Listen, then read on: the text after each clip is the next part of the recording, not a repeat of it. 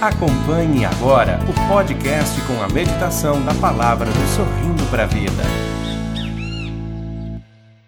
Pelo sinal da Santa Cruz, livrai-nos Deus, nosso Senhor, dos nossos inimigos, em nome do Pai, do Filho e do Espírito Santo. Amém. Amém. Isaías capítulo 50, versículos do 7 ao 11. Assim nos diz a palavra de Deus. O Senhor Deus é o meu aliado. Por isso, jamais ficarei derrotado. Fico de rosto impassível, duro como pedra, porque sei que não vou me sentir um fracassado. Não vou me sentir um fracassado. Ao meu lado está aquele que me declara justo. Quem vai demandar contra mim? Compareçamos justo, juntos. Quem será meu adversário que venha enfrentar-me? Eis meu advogado é o Senhor Deus. Quem vai condenar-me?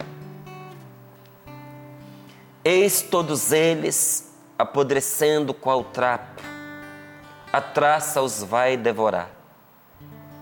Se alguém de vós teme o Senhor e escuta o que diz o seu servo, mesmo caminhando no escuro, sem luz que o ilumine, confie no nome do Senhor. Ponha em Deus a sua esperança Vós, porém, que acendeis o fogo e preparais setas incendiárias, tereis de ir com a fornalha do vosso fogo, com as flechas que acendestes. É por mim que isso há de acontecer. No sofrimento morrereis.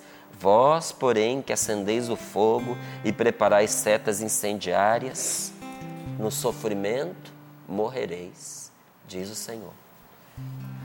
Palavra do Senhor. Graças, Graças a a Deus. Deus. Graças a Deus. Essa é a palavra que nós queremos proclamar nesta manhã. O Senhor Deus é o meu aliado. É com Deus que eu tenho uma aliança. No mundo onde tantas pessoas têm ingressado num caminho tenebroso, num caminho escuro, gente, que a internet ela é uma bênção, mas ela também pode ser uma maldição. Pela internet você tem acesso a tanto conhecimento bom. Você conversa hoje facilmente, praticamente gratuitamente, inclusive vendo a pessoa do outro lado do mundo, numa chamada de vídeo, a vovó e o vovô que estão longe, vêm os netinhos, conversam com seus filhos, amigos de longa data e que há muito tempo não se encontram, podem se ver, podem conversar, podem trocar mensagem todos os dias. É uma benção, mas pode se converter numa maldição. Quanta gente hoje, infelizmente, acessando esse lado obscuro da internet, inclusive fazendo aliança, fazendo trato, fazendo pacto com o mal. O nosso pacto é com Deus. E nós não podemos ter medo, inclusive, desta expressão. Porque tem tanta gente que associou a palavra pacto ao demônio, ao maligno, que às vezes quando a gente fala de um pacto com Deus, a pessoa até tem um arrepio. O nosso pacto é com Deus. Nós temos um pacto com Deus. Nós temos uma aliança com Deus. Indissolúvel, inquebrável, eterna. Nós temos um trato com Deus. Que nos foi dado no nosso batismo. Eterno, inapagável.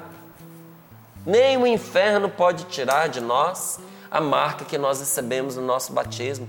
Esse trato, esse pacto, essa aliança é eterno, eterno. Mas como nós vivemos aqui no dia 2 de fevereiro, muitos de nós que fizemos um compromisso com Deus na canção nova, o fizemos de forma definitiva, o fizemos para sempre, Mas apesar de ter feito definitivo, ter feito para sempre, de ano para ano, no dia 2 de fevereiro, nós renovamos. Deus não precisa que nós renovemos, nós é que precisamos renovar. Porque somos nós quem esquecemos o trato, o pacto, a aliança que nós temos com Deus. E veja, não adianta renovar a cada dia 2 de fevereiro se passarmos o ano inteiro negando o trato, o pacto, a aliança que nós temos com Deus. É um compromisso para sempre, mas que se renova todos os dias. Todos os dias. E a partir desta palavra você pode dizer: O Senhor Deus é o meu aliado.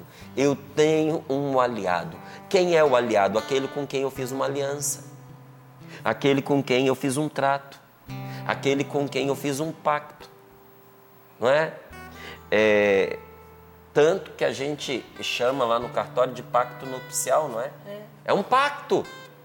A gente faz o documento. Um acordo mesmo. É um acordo mesmo, não é? A aliança é um pacto, é um acordo. Existe um entre nós e Deus, entre Deus e nós. O Senhor Deus é o meu aliado. Se eu tenho Deus como meu aliado, eu jamais ficarei derrotado. Quem acredita até o fim não será derrotado. Esse testemunho que nós escutamos nesta manhã, numa, de uma família que escutou, é, inclusive, logicamente, não é? os médicos disseram aquilo que os aparelhos apontavam, aquilo que a técnica mandava dizer. Essa criança não tem mais jeito. Essa criança está perdida. Se sobreviver, terá inúmeras sequelas. Os médicos foram irresponsáveis? Não. Eles fizeram bem o papel deles.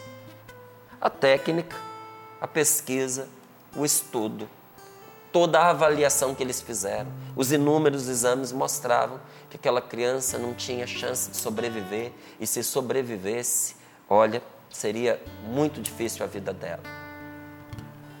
Mas, como diz a palavra de Deus, o Senhor Deus é o meu aliado, por isso jamais ficarei derrotado. Acredite até o fim. Acredite, acredite, acredite, acredite. Confie, confie, confie, confie, confie. Não fique de braços cruzados. Confie em Deus e vá à luta.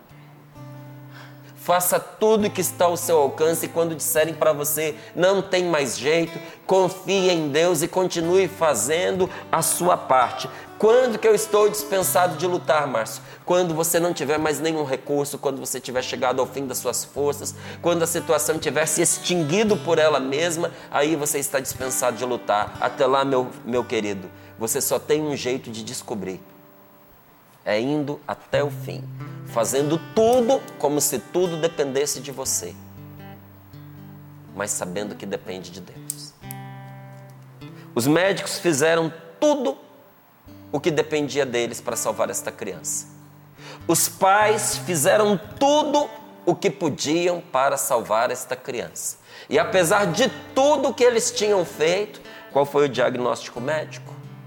Não há o que fazer mais não há mais o que fazer. Quando o diagnóstico é não há nada mais que a gente possa fazer, aí termina a parte do ser humano e começa a parte de Deus. Porque eles fizeram tudo o que estava ao seu alcance, Deus pôde dar o que não estava ao alcance deles a salvação desta criança. E pode ser que muitos que nos acompanham agora e rezam conosco digam: Eu também fiz tudo o que estava ao meu alcance. E apesar de tudo que eu fiz, o resultado que eu recebi não foi o mesmo, Márcio, que esse testemunho relatou para nós. Fique tranquilo, fique tranquila, fique em paz, porque você vai colher ainda os frutos da dedicação que você fez. Talvez você perdeu para esta vida, mas você ganhou para a eternidade teve que se despedir é, de forma breve, né? Não teve muito tempo para se despedir. teve que é, antecipar a despedida, teve que se contentar com poucos dias de convivência, porque todo tempo que a gente passa ao lado de quem a gente ama é pouco. Nós queremos sempre mais. Talvez você teve que passar por isso para não perder para sempre, para não perder na eternidade. Não amargure o seu coração, porque você não consegue contemplar a vitória do Senhor nesta circunstância. Ponha a sua fé em Deus, confie no Senhor, como diz aqui a palavra, mesmo caminhando no escuro. Talvez você se sentiu assim, sem chão, caminhando no escuro, sem luz que te iluminasse. As pessoas traziam palavras boas, mas isso não servia de nada para você. Tentaram te distrair, te levaram para passear, te deram presentes, te ofereceram tratamento, fizeram de tudo para iluminar você naquela situação, mas você sentia mesmo o vazio da escuridão, mesmo caminhando no escuro, sem luz que ilumine você. Confie no nome do Senhor, ponha em Deus a sua esperança. Diz a palavra do Senhor. O Senhor Deus é o meu aliado, por isso jamais ficarei derrotado. Fico com meu rosto impassível, duro como pedra. Como assim? Indiferente? Como assim? Frio, distante? Não.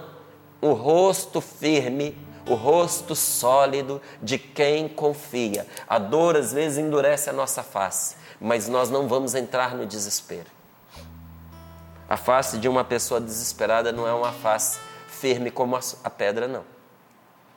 A gente bate o olho numa pessoa que está desesperada e a gente nota. E o rosto dela muda muitas vezes. Fico com meu rosto impassível como pedra porque eu não vou mudar a minha confiança por causa das coisas que eu estou escutando. Eu não vou deixar de confiar em Deus porque as circunstâncias vão na direção contrária. Deus é mais que as circunstâncias. Deus é mais do que as palavras que eu tenho escutado de desânimo. Mesmo que essas palavras às vezes pareçam tão realistas. Se a palavra realista te leva à desconfiança, se ela vai na contramão da fé, desconfie desta palavra. Porque uma palavra verdadeira nunca apaga no nosso coração, gente, a chama da esperança, a chama do amor, a chama da confiança. Uma palavra boa, ela sempre alimenta a fé, o amor e a esperança. Se o que você tem escutado tem diminuído a sua confiança, tem minado a sua fé, tem esvaziado o amor do seu coração e tem feito com que você pare de esperar, de ter esperança, esta palavra não é boa. Delete-a da sua vida. Põe uma cerca de arame farpado no seu ouvido, para esta palavra não entrar mais no seu ouvido, porque a palavra que a gente dá ouvidos a ela, ela fica no nosso coração ela desce ao nosso coração. Ela põe os seus ovos no nosso coração. Você imagine, se você faz ninho para um passarinho, você terá ovos de passarinho e você terá mais passarinhos. Se você faz ninho para uma cobra, você terá ovos de cobra e você terá muitas cobras. Tome cuidado com o que você deixa fazer ninho no seu coração. E a palavra entra pelos ouvidos e vai repousar no coração da gente. Por isso, fico com meu rosto impassível, duro como pedra, porque eu sei que se eu tenho Deus, eu não vou me sentir um fracassado. Não se sinta um fracassado, não se sinta uma fracassada. Ao meu lado está aquele que me declara justo, quem é? O Senhor. Quem vai demandar contra mim? Compareçamos juntos. Quem será o meu adversário que venha enfrentar-me? Eis o meu advogado. O meu advogado é Deus. É o Senhor Deus quem, quem está comigo. Se Deus me defende, quem vai me condenar? Olha, quantas vezes, se eu tivesse dado ouvido aos meus pensamentos, eu mesmo teria me condenado. Às vezes o nosso coração é o nosso pior acusador. Então eu peço a você que faça uma experiência diferente. Põe a sua confiança em Deus. Escute o que Deus diz a você. Isso é a coisa mais importante, porque Deus vê saídas que nós não vemos. Deus enxerga saídas que os médicos não enxergam. Deus vê portas que os especialistas não veem. Nós, quando dizemos isso, a gente não nega o bom trabalho feito com quem se dedica a servir os outros por amor. Principalmente essas profissões ligadas à área da saúde são importantíssimas para o ser humano. A gente não nega os recursos, a gente sabe quantas pessoas todos os dias são salvas pelas mãos do médico através dos tratamentos, das terapias, dos remédios. O médico é uma bênção na nossa vida. São instrumentos nas mãos de Deus muitas e muitas vezes. Uma pessoa que negligente deixa de tomar o seu remédio, ela não está fazendo um ato de fé, ela está fazendo um ato de loucura e de desobediência a Deus. Se o seu médico te recomendou o remédio, você precisa tomar o remédio. Vai fazer o tratamento e fazer direitinho. Esse negócio, ah, eu não vou fazer o tratamento porque Deus vai me curar, é coisa de gente sem inteligência. Se você não está confiando no seu médico, mude de médico mas não se automedique, não pare a sua medicação por conta própria. Você quer uma segunda opinião de uma pessoa especialista no, no mal que você está sofrendo? Ótimo, procure. Mas não seja negligente ao ponto de parar a sua medicação ou de nem começar a tomar dizendo: ah, eu confio em Deus, eu não vou fazer. Porque Deus tem muitos meios pelos quais Ele nos toca. E pode ser que Deus tenha escolhido tocar na sua vida por meio do médico, da medicina. Mas veja, todos os meios, inclusive os que nos envolvem, são meios. E todos os meios têm limitações. E por vezes Deus faz questão de nos mostrar que Ele está além dos meios que nós detemos, mesmo dos mais eficazes. Deus sabe abrir portas que ninguém mais pode abrir. Então, lá no versículo 11, você tem ali um aviso extremamente importante, que diz assim: Vós, porém, que acendeis fogo e preparais setas incendiárias, tereis de ir com a fornalha do seu fogo, com as flechas que acendestes. É por mim que isso há de acontecer. No sofrimento morrereis, se fizerdes isso. Se fizerdes isso. Gente, que aviso importante para aquelas pessoas que estão atravessando momentos de trevas. Por que momentos de trevas? Porque olha a palavra que vem antes. Mesmo caminhando no escuro, sem luz que o ilumine, confie no nome do Senhor. Qual é a opção que você tem, além de confiar em Deus, quando você está caminhando no escuro? Começar a acender as luzes, os fogos que você deseja. Começar a preparar as suas setas incendiárias já que eu estou na escuridão e não há luz que me ilumine, acendo eu mesmo as luzes que eu preciso. Essa palavra está dizendo para nós: tome muito cuidado quando você for fazer isso. Que aviso importante para aquelas pessoas que estão atravessando momentos de, de trevas e procuram sair para a luz por si mesmas. Que procuram forçar portas quaisquer para sair daquele estado em que ela se encontra. É aquele tipo de pessoa que, quando recebe uma notícia ruim, vai em qualquer lugar que as pessoas dizem para ela: vai ali que você vai encontrar a cura, vai ali que tem um fulano que invoca não sei o que, que acontece não sei o. Eh, não vou dizer os nomes, não. Mas você entende muito bem. Vai ali que tem um fulano que invoca não sei o que, que baixa não sei o que, que faz tal tipo de procedimento e a pessoa sai de lá milagrosamente curada. Tome muito cuidado que é na hora do desespero, a gente corre o risco de negar até mesmo a, a nossa fé, de negar a Deus.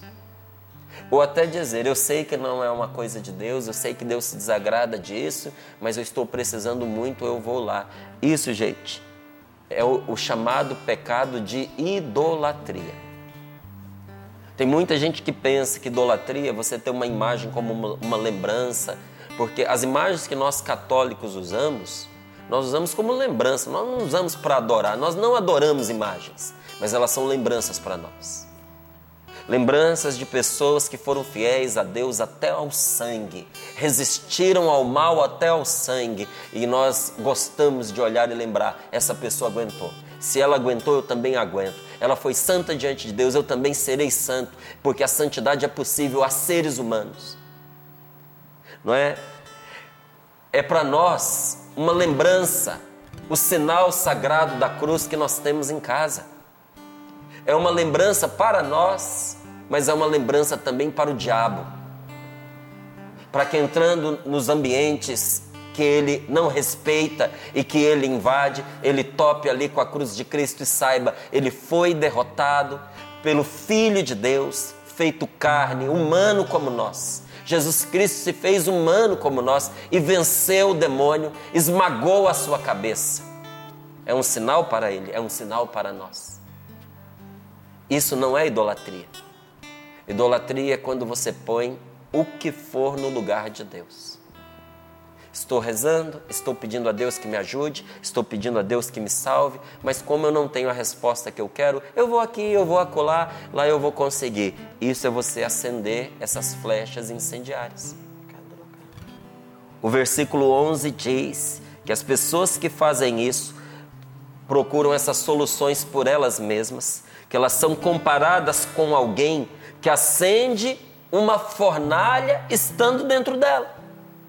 Imagina alguém chegar para você e dizer assim: Olha, nós temos ali uma caldeira imensa, a gente tem ali uma fornalha poderosa e eu quero que você acenda lá a caldeira. Imagine você entrando dentro daquela fornalha, dá uma verificada, vê que está tudo em ordem, a lenha está ali, o combustível está ali, e antes de você sair, você risca um fósforo e acende. Você vai morrer queimado. O que a palavra está nos dizendo é isso. Tem gente que começa a olhar e dizer assim: a escuridão está grande. Então vamos acender aqui uma flecha, joga, vamos jogando. Joga a flecha, porque onde a flecha cair, com o fogo ela vai iluminar. Então, você quer enxergar lá longe? Joga a flecha lá. Aí tem ali uma tocha, porque a flecha incendiada é uma tocha. Aí uma, uma flecha ali, uma flecha lá, uma flecha lá, uma flecha. Quando você viu, você fez um círculo de fogo à sua volta.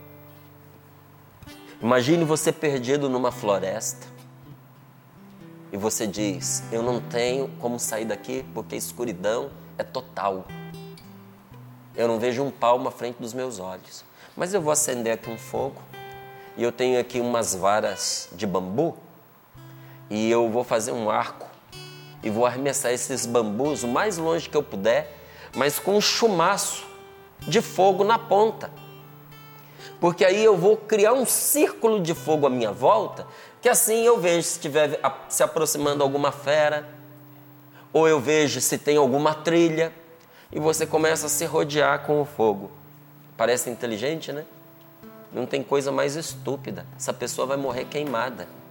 Porque ela foi acendendo tantos fogos que agora ela não tem mais por onde sair. É o que nós acabamos fazendo no momento de desespero. Quantas pessoas, depois de terem feito uma besteira, foram se cercando de várias outras para poder esconder a besteira que, que fizeram. Pediram ajuda a quem não devia. Fizeram o que não deviam. Venderam-se como não deviam. Se entregaram a todo tipo de erro, se menosprezaram, se deixaram chantagear para poder resolver uma situação de erro que haviam cometido e quando a perceberam, estavam mais cercadas do que antes. O que a palavra de Deus nos diz? Quando nós fazemos isso, no sofrimento morreremos. Nunca faça isso. Não faça isso com você mesmo. O Senhor vai te iluminar, Deus vai te conduzir e você vai saber por onde sair sem maiores danos. Essa palavra, o que ela quer dizer para nós? Quer dizer que quando nós nos sentimos perdidos, que quando nós nos sentimos confusos, a tentação é a gente descobrir uma saída sem confiar em Deus, sem buscar o nosso apoio nele. Você precisa confiar em Deus, buscar em Deus o seu apoio. E o conselho que eu dou a você, eu primeiramente dou a mim. Quero dizer a mim mesmo nesta manhã, Márcio, você não pode buscar saídas na sua vida sem confiar no Senhor, sem buscar nele o seu apoio. Sabe, buscar saídas sem apoiar-se em Deus é acender um fogo que depois vai nos queimar. É isso que acontece. E a palavra nos avisa para nós não fazermos isso, não buscarmos essas saídas quando nós deveríamos deixar que Ele nos guie para fora. Deixe Deus guiar você para fora dessa situação de desespero, em vez de você procurar sair a qualquer custo. Porque às vezes você só vai se machucar. Não se machuque desnecessariamente quando você tem alguém que sabe o caminho pelo qual te tirar dessa enrascada, por pior, por pior que ela seja. É? Quantas vezes, em situações assim delicadas, nós procuramos a luz do mundo, nós procuramos o conselho de pessoas despreparadas, ainda que sejam nossas amigas. Às vezes são amigos, mas são despreparadas, são inexperientes, são pessoas imaturas vão oferecer o melhor que tem para você, mas o melhor que essa pessoa tem não é o suficiente para resolver o seu problema. Quantas vezes pessoas afundaram e afundaram bem profundamente, porque em situações delicadas e difíceis buscaram os conselhos da mentalidade mundana. Olha, eu me lembro de uma amiga que no momento de oração Deus tinha dito a ela que o marido dela voltaria para casa. Eles eram apaixonados, se amavam. E ela disse: Meu marido sempre foi um homem romântico. Mas um dia ele me convidou, como todas as semanas ele fazia, para nós sairmos juntos, só eu e ele, para um lanche. Era normal isso acontecer, a gente ter pelo menos um encontro só nós dois, sem o nosso filho, para a gente conversar as coisas próprias do casal. Eu achando que era uma conversa delas, Naquela lanchonete, meu marido disse que ele estava me encontrando para me dizer que não voltava mais comigo para casa. Eu acreditando que era um momento nosso, íntimo, romântico. Ele me disse que ele estava apaixonado por uma outra mulher e que ele já não voltaria mais para casa comigo. Choramos juntos, mas ele, ele estava irredutível. E dali ele foi para casa da amante e eu fui para casa com meu filho, sem o carro porque ele levou, com as despesas todas para mim, contando apenas com uma pensão quando ele estava empregado, para poder me ajudar na manutenção, passando todo tipo de necessidade. E num encontro que eu estava em São Paulo, ali no Largo do Socorro, ela participando, é, Deus deu a ela uma palavra. Foi uma palavra de ciência naquele dia, que identificou inclusive a idade dela e o filho dela. Você, uma mulher de 30 anos, que tem um filho de 5 anos, cujo marido foi embora de casa há duas semanas. Não tinha outra pessoa com essas características. Era só ela. Só que ninguém sabia o que ela estava passando. E Deus lhe dizia nessa palavra de ciência: fique em paz, porque o seu casamento não acabará. Seu marido voltará para casa. Demorou nove anos para ele voltar. Mas ela acreditou nesta palavra. E durante o tempo que ela foi colocando a fé nesta palavra, durante esses nove anos eu a acompanhei. E durante todo o tempo que ela foi colocando a fé nesta palavra, que ela tinha vontade de desistir, de dar vazão à vida dela, mas esta palavra dava a ela uma firmeza, era a luz no fim do túnel. Outras vozes apareciam para dizer. Apareciam para dizer: Deixa, você está fazendo papel de besta, você está sendo uma idiota, ele está com outra, arruma outro. Tem dois homens apaixonados por você. Escolhe um dos dois ou fica com os dois. Essa é a mentalidade mundana. Escolhe um dos dois, fica com ele sem compromisso. Escolhe os dois, fica com os dois. Reveza entre um e outro.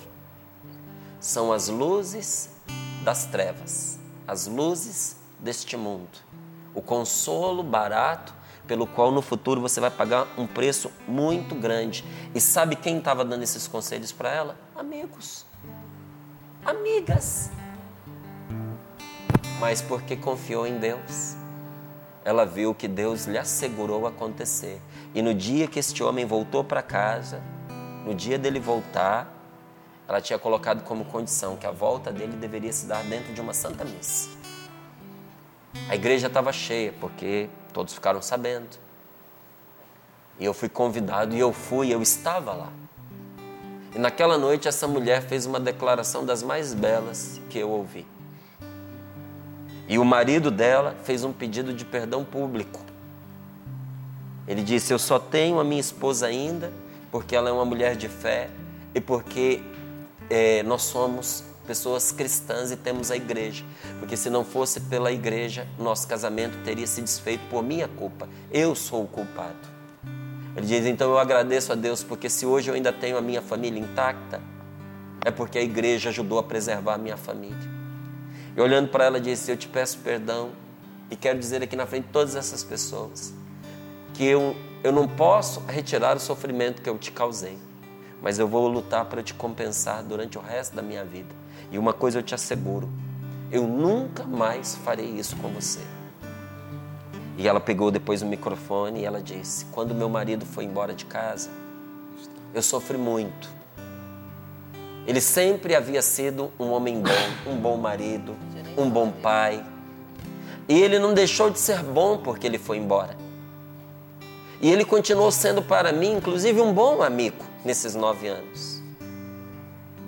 Mas se eu tivesse que passar por tudo o que eu passei para receber o meu marido como eu estou recebendo agora, de bom grado eu aguentaria as traições, os anos separados e todo o sofrimento que eu passei.